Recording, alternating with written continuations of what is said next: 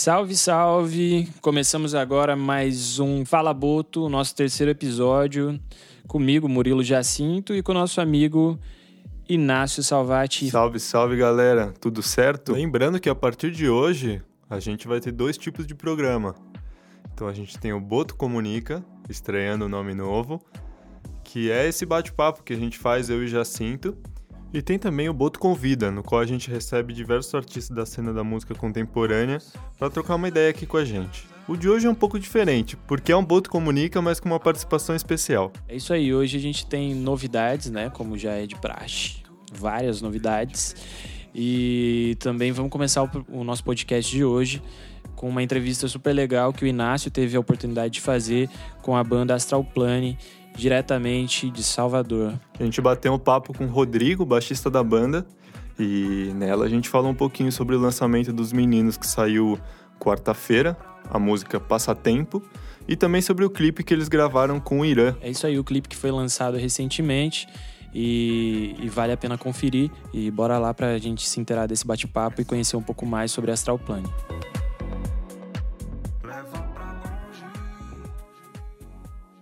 Bom, vamos lá. A primeira coisa que eu queria perguntar para vocês é sobre como vocês gostam de definir o som da banda. Como vocês gostam de, de se encaixar em alguma coisa, em algum rótulo, por colocar assim? Quais são as influências?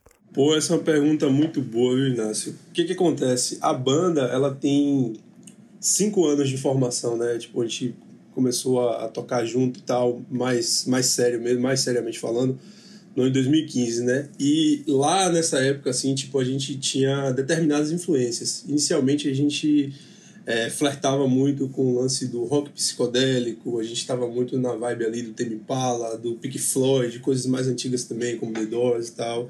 E aí o som ele foi mudando, né? No trabalho seguinte, no ano seguinte, 2016, 2017, a gente já fez já um, um lance mais de reconhecimento cultural, regional, e aí já começou a abraçar sons daqui do Brasil, coisas de Minas, da Tropicália e tal. E aí a gente foi mudando mais uma vez, até chegar nesse atual formato que a gente tem hoje, que a gente já, já busca mais um, um lance assim, com envolvimento também de outros elementos, como beats, é, elementos eletrônicos. A gente está muito envolvido nessa, nessa nessa vertente mais dançante também, da disco music e tal, tentando resgatar isso com elementos novos, né? Então, assim, definir o som da banda eu acho, eu acho difícil, assim, porque a gente tá sempre buscando sair um pouco da nossa zona de conforto, entendeu? Então, eu, assim, eu, eu não sei como vai ser o próximo... Uma, uma certeza que eu tenho é que eu não sei como vai ser o próximo trabalho da Astral Plane. Eu não sei se a gente vai estar tá querendo fazer jazz, vai estar tá querendo fazer fusion, vai estar tá querendo fazer... Enfim, o, o que quer que seja, porque eu acho que a banda ela tá sempre mudando e a gente está sempre tentando se renovar, né? Mas assim, sem perder também tipo essa essa marca que vem de certa forma ali um, desde o nosso primeiro trabalho, que é esse flerte com a psicodelia, né? Esse flerte com é, esse plano astral, né, por assim dizer. Então, eu ouvi o primeiro disco, que saiu em 2017, e ouvindo assim, realmente a diferença com, com o single que saiu agora com o Passatempo é, é notável. Eu queria saber se é uma premonição, por assim dizer, é um, um gostinho do que vai vir por aí, desse, dessa nova cara da banda. Passatempo ela surgiu nesse período da quarentena, né? Que a gente tá, tipo, cada um isolado, sem poder se ver e tal. Então, ela, assim, foi a nossa primeira música, tipo, primeira música que a gente fez completamente separado, né? Cada um da sua casa, cada um, né? Tipo, tocando o seu devido instrumento. E ela tem uma vibe, assim, um pouco mais eletrônica mesmo, justamente por isso. Por essa questão do... da gente ter mantido esse afastamento e não poder, por exemplo, gravar, é, tipo, bateria e tal, essas coisas, né? A gente quis fazer uma música mais com essa abordagem. Então, assim, ela tá dentro, assim, da hora do Alquimia. O Alquimia vai ser o nosso próximo disco, que será lançado no ano que vem, né? E a gente pontuou bastante até, ficou pensando, pô, será que alquimia entra, será que passatempo entraria na alquimia e tal? Porque ela também tá tem, tem um pouco a ver com o que a gente está querendo mostrar, enfim. Só que a gente preferiu mantê-la de fora justamente por ser uma música que, su, que surgiu só por conta da quarentena, né? foi um período muito bom pra gente, assim, do ponto de vista da música. Mas, tipo, ela, ela só surgiu por conta disso. Então, assim, o próximo disco, o Alquimia, eu acho que é, ele vai carregar um pouco dessa, dessa, dessas referências, né, dessas influências do, do, dos beats, desse, desse flash mais com a música eletrônica, a questão dos, dos samplers também que a gente começou a incorporar mais agora também. Mas eu acho que o Alquimia ele carrega um pouco um lance um pouco mais orgânico na sua essência total, né? E participação também especial, né? Porque a gente tem a presença de Tailana Siqueira, que é uma cantora que é muito querida, uma amiga nossa, que participou tanto de Passatempo como em outras músicas também que participaram do Alquimia. Então, assim, a gente tem uma, uma certa ligação com o disco. Eu queria saber de você o que, que você achou do, do clipe de Desmanche que saiu agora, parceria entre Astral Plane e Irã. Pô, foi uma foi uma, um grande prazer fazer parte aí dessa do clipe da canção, né? Porque o que acontece? Pô, a gente conhece o Irã lá desde a época do Limbo. O Limbo era uma banda daqui da Bahia de rock psicodélico e tal.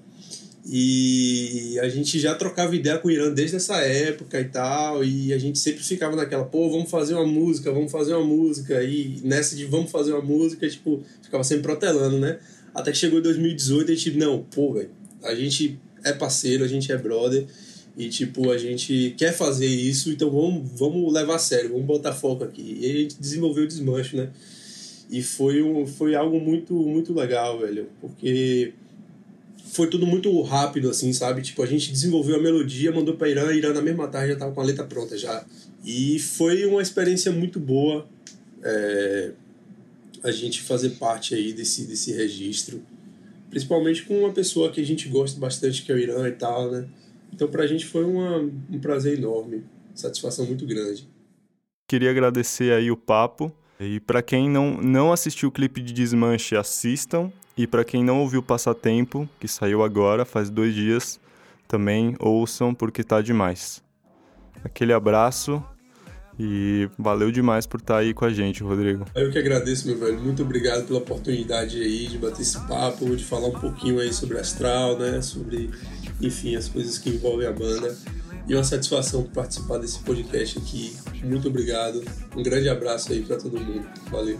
Fica a dica para ouvir Passatempo, que foi o single lançado agora nessa última quarta-feira, e também a indicação para sacar o clipe da música Desmancho, que tem a participação do rapper Irã. E vamos seguir para as nossas novidades. A gente separou algumas músicas aí que não podem faltar na playlist do, do mês de agosto.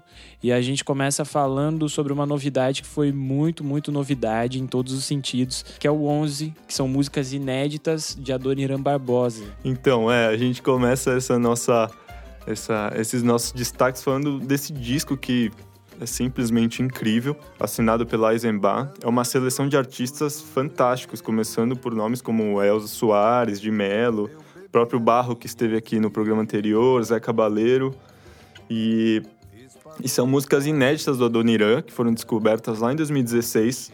E algumas dessas faixas elas saíram no, no, em um trabalho lá em 2016 mesmo, que é o Se Assoprar Posso Acender de Novo, que teve nomes como Lineker e, e Criolo. Essas 11 músicas tinham ficado de fora da, dessa seleção do, do, do Se Assoprar Posso Acender de Novo, e elas vieram a público agora, em agosto, assinadas pela Eisenbahn, com esse projeto maravilhoso. Quem diria, né, que em pleno 2020 a gente ia estar tá ouvindo música inédita do Anorina Barbosa, com esse time de peso aí, né, como o Inácio citou, Elza Soares, de Melo, tem Zé Cabaleiro, tem o Barro que teve com a gente na semana passada, aqui no, no episódio 2, Rubel, Francisco Elombre, um monte de gente massa.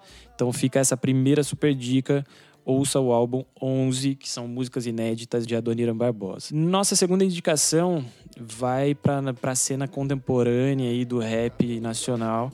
A gente fala de Hot Oreia, um feat genial com Black Alien, que é a música Papaya, né? Um single do novo disco, que é o Crianças Selvagens, que ainda não tem uma data de lançamento aí fixada e conta com, com um beat de um monstro né, da, do, do cenário do hip hop nacional, que é o Coyote Beats, que trabalha com Jonga e com mais uma série de, de artistas ali dessa cena de BH. O que falar desse, desse encontro de, de gerações e de talentos do rap nacional?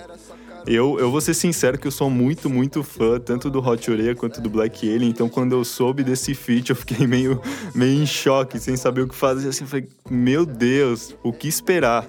E, e a música veio com muita força.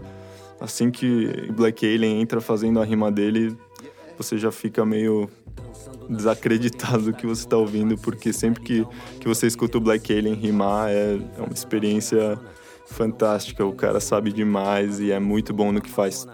E o Hot Oreia vem aí representando essa nova cena do, do rap de BH que vem com muita força. E eu tô realmente muito ansioso para para ouvir esse disco Crianças Selvagens. O que, que você acha, Jacinto? Hot Oreia foi uma grata surpresa, né? Eu tive a oportunidade de ver um show deles nasci em São Paulo no fim de 2019 e também são de uma humildade e de um, de um caráter assim excepcional. Então, o primeiro disco deles já é fabuloso, né? Tem uma música que eu amo que é Estilo, que é que eles têm esse essa essa pegada um tanto quanto satírica e debochada, né? Me lembra muito um, duo também, né? Uma dupla de rappers argentinos, Catrial e, pa, e Paco Amoroso, que para mim são dois gênios assim também desse cenário, desse rap, rap meio deboche, vale a pena também conferir. E com Black Alien, né? Porra. É, você falou dessa pegada satírica dos caras. Eu acho que uma das, uma das principais características é esse lance do, da desconstrução dessa figura de machão, né? De rapper machão e tal. É, eu acho que, inclusive, Estilo é uma das músicas nas quais eles, eles apresentam essa desconstrução e esse deboche com muita clareza. A gente vai falar agora também sobre o Morris. Morris é um músico e compositor aqui de São Paulo que vem produzindo um disco com, com direção artística do Rômulo Frois, que vai se chamar Homem, Mulher, Cavalo, Cobra. E o Morris ele tem soltado frequentemente os singles que ele chama de Pedras Canção, então sempre, sempre na página dele tá rolando é, músicas novas e ele vai soltando esses singles que vão estar tá presentes nesse disco. E, enfim, é, ele, ele tem aquela estética é, clássica do Clube da Encruza, já é um clássico, porque o Clube da Encruza, para quem não sabe, é um grupo de, de produtores, músicos e compositores daqui de São Paulo que tem um caráter e um som muito particular. Eles trabalharam com Elza Soares no disco A Mulher do Fim do Mundo e Deus é Mulher, trabalharam com Criolo no Na, na Orelha, é, também com Jardim Macalé, que a gente vai citar mais para frente com o seu Besta Fera. Sim, é, eu, eu costumo tentar ilustrar isso como um samba caótico, assim, né? Vem meio que uma perspectiva de um samba desconstruído, um samba torto e, e é algo muito, realmente muito particular, assim, de, desse cenário paulistano, né? Então a gente tem nomes aí que são fantásticos, né? De, de, se citar dentro desse processo do Clube da Encruza, né? Que é além do, do, do próprio Rômulo Frois, é a Jussara Marçal, Marcelo Cabral, Rodrigo Campos. Acho que a gente pode considerar também o Kiko, o Kiko Dinucci dentro desse, desse processo, dessa nova leitura musical. Então fica, fica essa dica com o Morris, com o Boia de Pedra, e a gente aguarda o Homem, o homem Mulher, Cavalo, Cobra, que o nome já é bom, a música vai ser espetacular. É, então. E é isso, a gente quer destacar o, Boia de Pedra, que é essa parceria do Morris com o Benjamin Taubkin, e tocando piano. E, cara, é um, é um arranjo voz e piano e com algumas guitarras sutis naquele estilo, naquele bem estilo passo torto mesmo, sabe? E é assim maravilhoso. Tem tem é, tem os choques e, e, os acordes dissonantes no lugar que a gente sabe, Na, naquele lugarzinho é muito é muito elegante e é muito o arranjo é muito certeiro e muito bonito. Então, ouçam Boia de Pedra, que está sensacional. A próxima dica fica com Chico César e Geraldo Azevedo, né? Recusa apresentações. Vem aí o single, uma música inédita que é Nem na Rodoviária. Então, fica essa super parceria como o nosso destaque também para jogar para sua playlist. O Chico César e o, Geraldo, eles estavam planejando um, uma turnê antes da pandemia chegar e, enfim, esse, essa música em específico tem uma história muito bacana porque eles fizeram tudo à distância. Eles arranjaram e escreveram a letra por e-mail e por internet. Eu acho que para os dois deve ter sido uma experiência única e, e nova, né? porque são dois compositores da, da, de uma geração um pouco mais antiga. E, e eles soltaram um webclip que está no, no canal do YouTube dos dois, tanto do Chico César quanto do Geraldo. E você pode conferir lá no YouTube porque tá bem legal e vale muito a pena dar uma ouvida. E já que a gente está falando de, de músicos, né, que já tem uma experiência gigantesca no cenário nacional, não pode faltar esse novo EP do Gilberto Gil, que é o Concerto de Cordas e Máquinas de Ritmo. Tem seis faixas e que fazem parte do show que ele realizou no Teatro Municipal do Rio em 2012. Sim, são seis faixas com arranjos inéditos. Eu queria destacar os lindos arranjos de cordas que tem na, na, nas músicas. Está em todas as plataformas de streaming. Você pode ouvir arranjos novos para músicas de Gil, Dorival Caymmi e também Jimi Hendrix. Tempo vai, tempo vai, tempo. Pra gente chegar, que logo logo a gente fala sobre o clássico e sobre o lado B, né? Fica mais alguns destaques. A gente tem o destaque que é o single novo chamado Fama, do grupo mineiro Rosa Neon. A gente também indica Francisco Elombre, que teve dois lançamentos aí recentes, que é o Valer La Pena, que tem participação do Mestrinho, né? O Mestrinho, para quem não sabe, é um dos maiores sanfoneiros da atualidade. Maravilhoso, tanto sanfoneiro quanto cantor. Eu acho que é um dos, dos expoentes do forró contemporâneo. Inclusive, vamos dar uma moral aqui para um dos apresentadores que tem uma música com a Francisco, né, Jacinto? Que é uma Verdade. faixa do, do, do, do disco Tropical Desespero. Literalmente tem gente ficando louca. é a faixa que tem participação da banda Francisco Elombre, que eu tive, tive o prazer de, de trabalhar esse processo compositivo e também estar no estúdio com eles.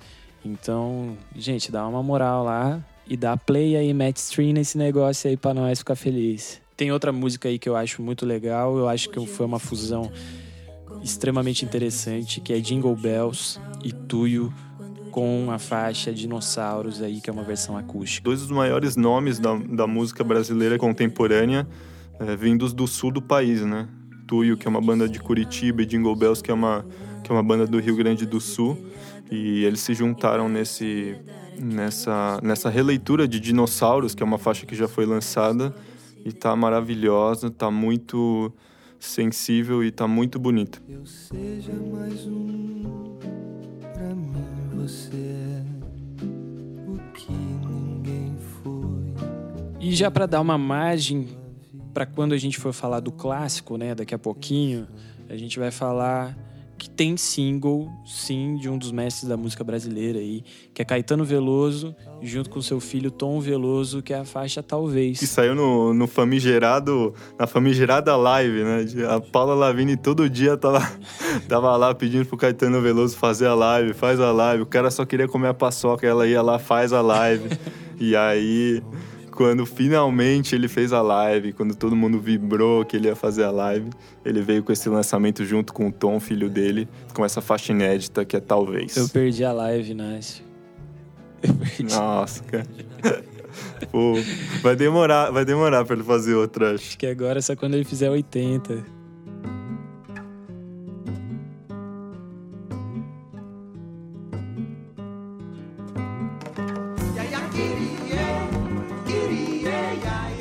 Então vamos lá.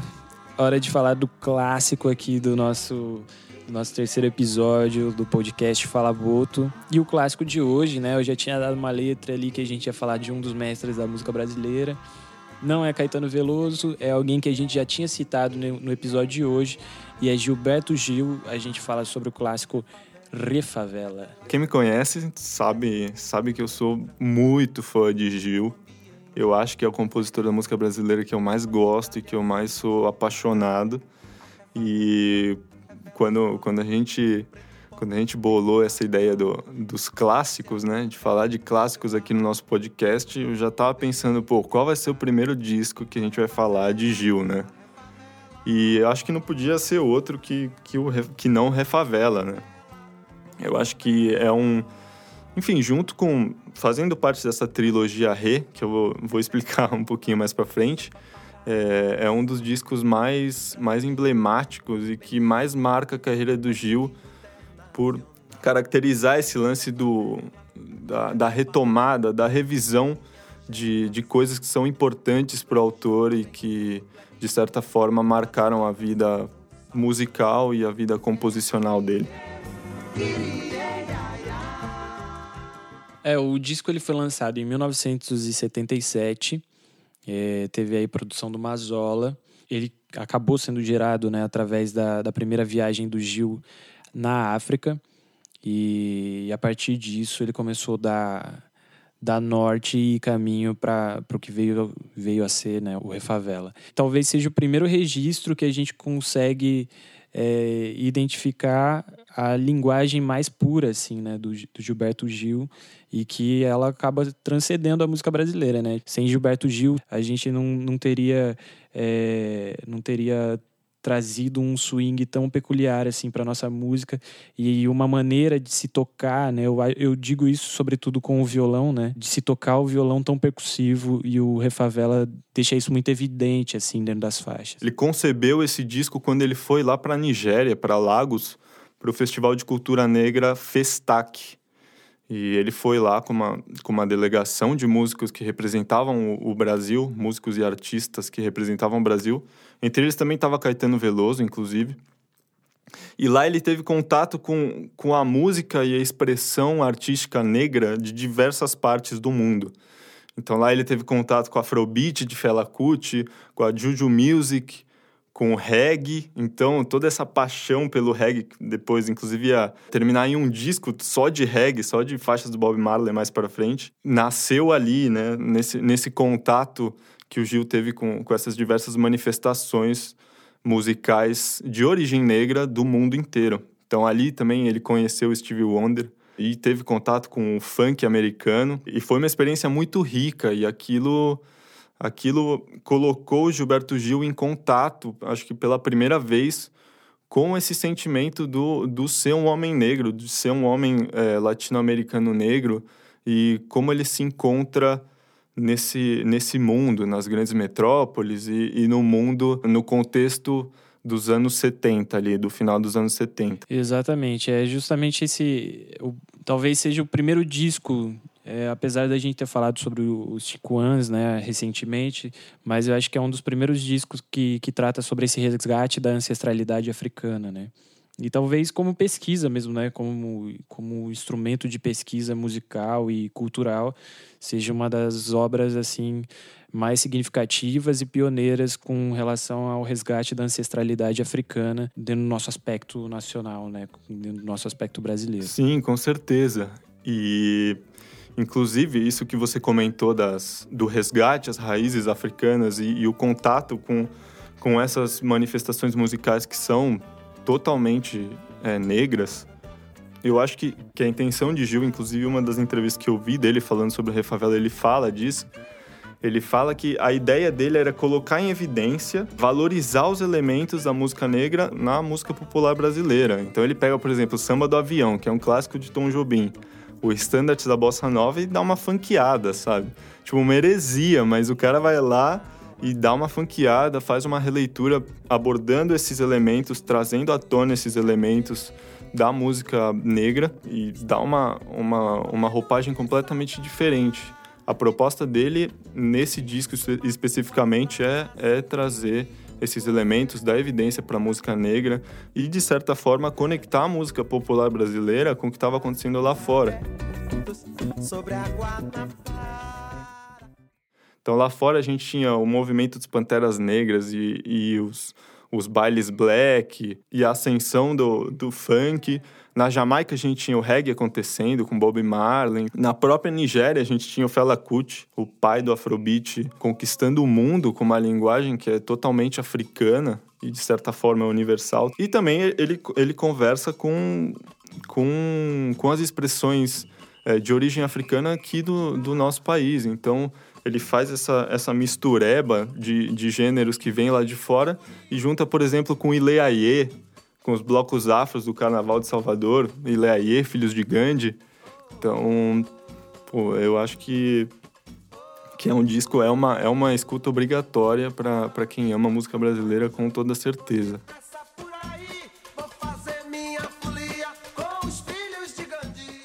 No disco anterior, no Refazenda, o Gil ele tinha proposto essa, essa reconexão, essa retomada é, com, com as suas raízes nordestinas e com as suas raízes sertanejas. Enfim, Gil, quando pequeno, viveu no interior antes de, de voltar para Salvador. Então, ele, ele faz esse, essa reconexão com a música, a cultura, o modo de viver do sertanejo. E ele fala diretamente sobre questões desse sertanejo, é, sobre questões do sertão nordestino, do interior do Nordeste. E no, no Refavela, ele propõe, de certa forma, também esse, esse re, essa retomada da posição dos negros nas cidades, né? E então o que que, que, que ele, ele, ele tem a ideia quando, quando ele vai pro Festac? Ele vê aquelas, aquelas habitações onde eles ficavam, que era tipo uma cidade olímpica, e ele vê esse movimento migratório, né? essas pessoas negras saindo de, de diversas partes do mundo e se encontrando ali naqueles, naquelas habitações que pareciam as moradias populares que estavam que estavam sendo construídas aqui no Brasil e via as pessoas, essa migração acontecendo nesses lugares, ele relacionava com as favelas e com as moradias populares do Brasil que, que também eram compostas por gente, por pessoas de origem negra. Isso faz com que Gil pense no nome Refavela e propõe essa ressignificação da população negra das cidades. Essa ótica do re em conexão com, com outro elemento de análise, vamos colocar assim.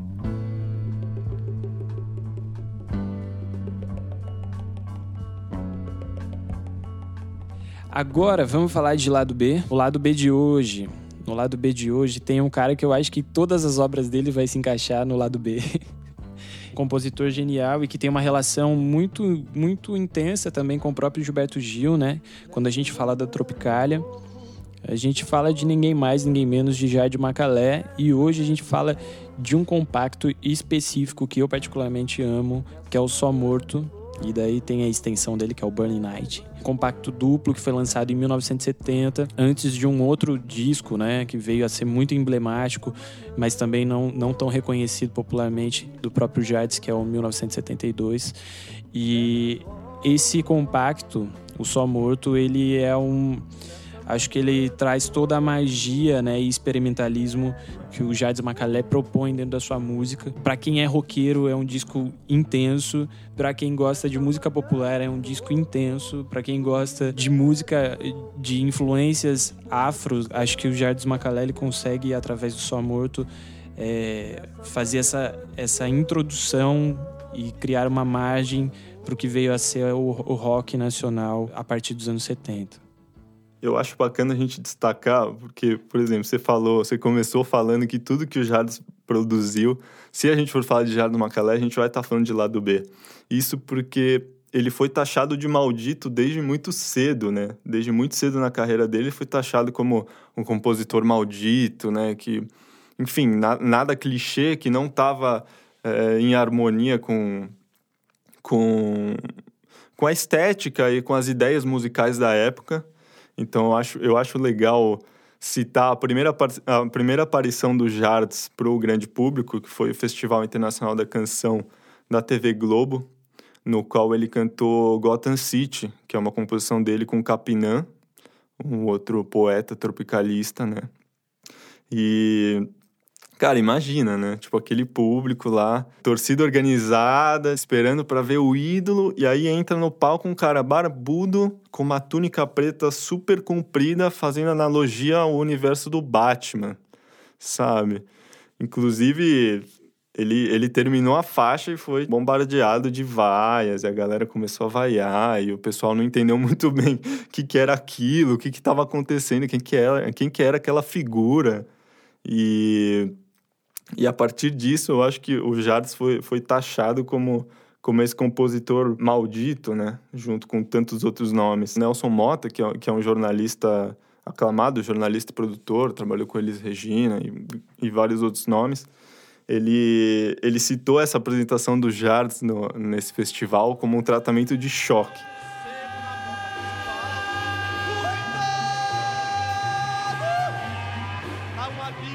Mas assim, eu acho que o que marca um pouco da história do Jardes, né, inclusive usando o Só Morto como, como uma referência para isso, é que o Jardes ele nunca visitou é, a música a música popular num sentido comercial, né? Diferente, é lógico com, com todo respeito, né? Diferente de, de Gilberto Gil, diferente de Caetano Veloso, é, diferente de uma série de, outro, de outros artistas que tiveram ali dentro da, da Tropicália.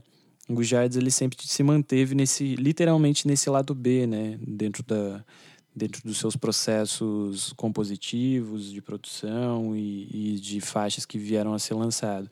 E vale, vale lembrar, né, salientar aí que o Só Morto ele foi um fracasso de vendas na época. E isso é, mu é, muito, é muito doido, né? Porque tem uma série de, de músicos que hoje a gente, de artistas, né, que hoje a gente aclama pela genialidade de alguns trabalhos, né, como foi o Só Morto, e que fracassaram literalmente dentro do âmbito comercial. Mas isso não tira, não tira nem um pouco o mérito do, do que foi esse compacto, né? Tem uma faixa que é o Crime, que tem a percussão do Naná Vasconcelos, ninguém mais, ninguém menos que Naná Vasconcelos. Tem também participação de Zé Rodrigues, onde ele toca piano e órgão. E tem uma faixa aí que é Soluços, que, é, que tem uma letra incrível. Eu já vi vários outros artistas aí fazendo uma série de versões sobre ela. Soluços, inclusive, é para quem acompanha números do Spotify, do streaming, é a segunda faixa mais ouvida do Jards. Sim, só pede para Vapor Barato, né?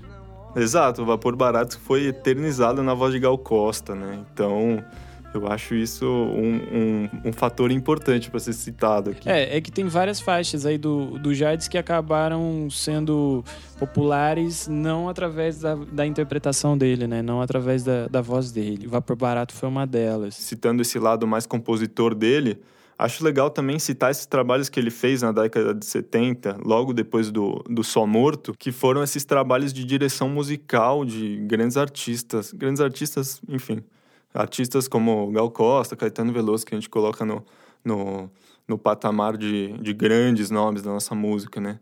Então, ele, ele assinou a direção musical de Legal, que é um disco da Gal dos anos 70, que é, putz, é um disco muito rock and roll, assim, acho que é o, é o disco mais rock and roll da Gal Costa.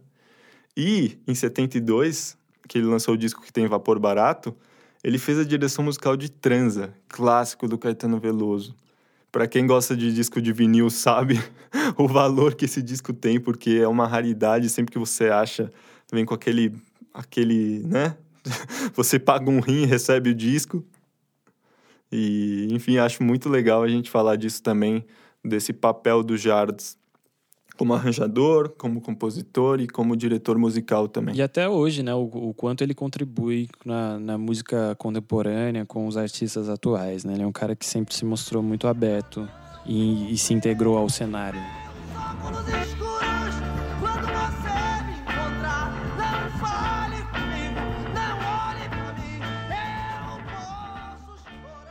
E a gente vai encerrar falando sobre algumas iniciativas e produções que têm rolado aí durante a quarentena, dentro, do, dentro das, nossas, das nossas redes sociais, enfim.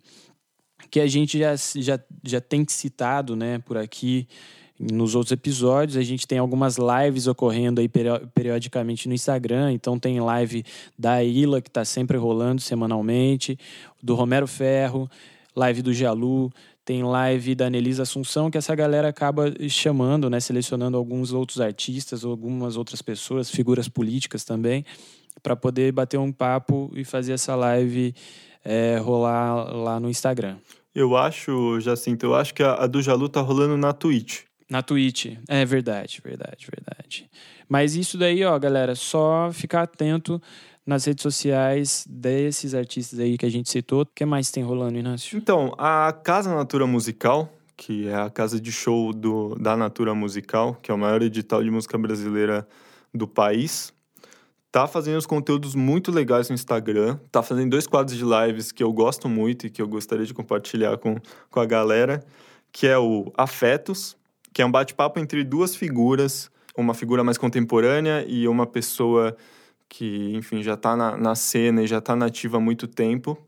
E um bate-papo sobre diversas coisas, sobre política, sobre posicionamento, não, não necessariamente se, se fala só de música.